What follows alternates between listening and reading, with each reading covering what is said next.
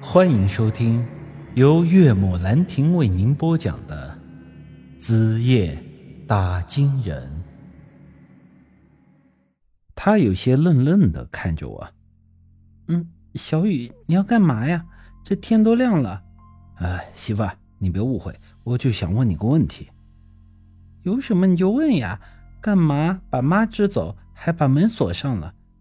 哎呀，这问题有点特殊啊，媳妇儿，我想知道，一个人死了之后，亡魂不离开人间，这是什么原因造成的？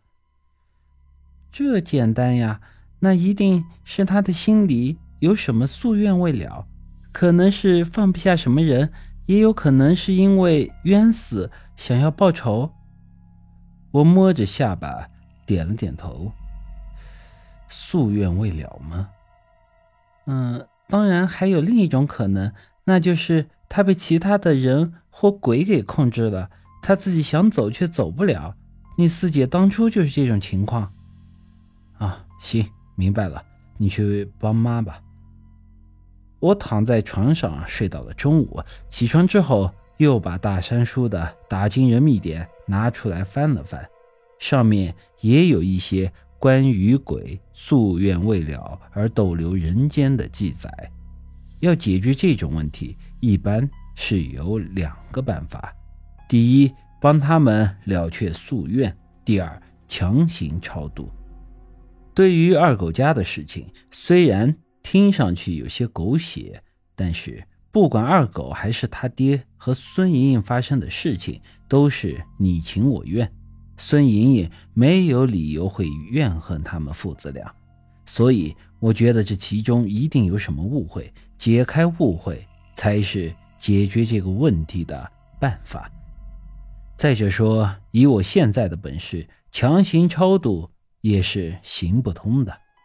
午后一点左右，我带上了些东西，再次去到了二狗的家里，他们都听我的吩咐，没有动那两个纸人。哎，于哥，你休息好了，这事儿你到底要怎么办啊？你们看着吧。说着，我从口袋里掏出了一张事先画好的寻路符。一般情况下，鬼灵的身边都会围绕着一团阴气，而他们所经过的地方或者他们接触过的物品上也会残留一些。这两个送聘书的纸人，要真是孙莹莹派过来的，那他们的身上就会有孙莹莹的阴气。这寻路符的作用就是捕获这些阴气，然后指引我找到这阴灵本体所在。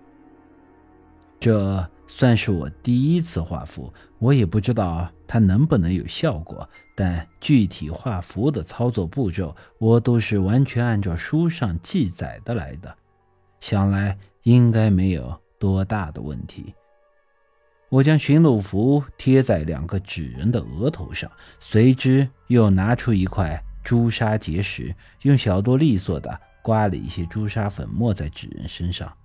朱砂属于纯阳之物，不但能驱邪，还能激发符咒的效果。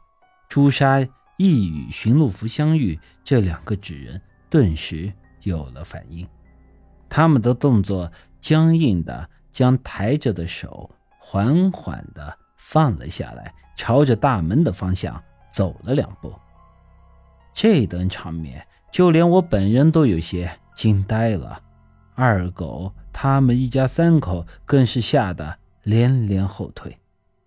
这是符咒起作用了。我装出一副见怪不怪的样子，毕竟咱现在是打金人，得有点格调才行，不能见到什么事情就咋咋呼呼的。别怕，他们这是要帮我带路呢。我们找到送聘书的那个东西。二狗瞪大了眼睛走到了我的面前，很是仰慕的说道：“我的个乖乖，宇哥，跟你处了这么多年的兄弟，我还真不知道。”你居然有这能耐了，太牛了！我呵呵一笑，小把戏而已，真本事我还没给你露出来呢。一家三口听我这么一说，那一下子都乐了起来。应该是觉得算是抓到了一根救命稻草。但说句实话呀，我这吹牛的成分占了大半。王博很是激动地说：“哎呀，二狗啊，你这小子还愣着干嘛？快把院门给打开，让他们出去啊！”我朝着他摆了摆手：“嗯，现在还不行。大白天的，让两个纸人走在村里，还不把人给吓死？再说，你们爷俩……”就不怕你家的丑事给传出去啊？王博忙点点头。哦，对对对，小雨说的有道理，这事儿咱们等到天黑了再办。于是我在二狗家待了一个下午，他们又是点心又是好茶的招呼着，搞得我反倒是有些不舒服。我之前说了，我拿二狗当兄弟，这事儿是我在无偿帮他们，并不打算。让他们报答什么？这天晚上，两个纸人在我的巡路服的驾驭下，带着我们出了村子，一路来到了之前发现孙莹莹尸体的河边。本集已经播讲完毕，欢迎您的继续收听。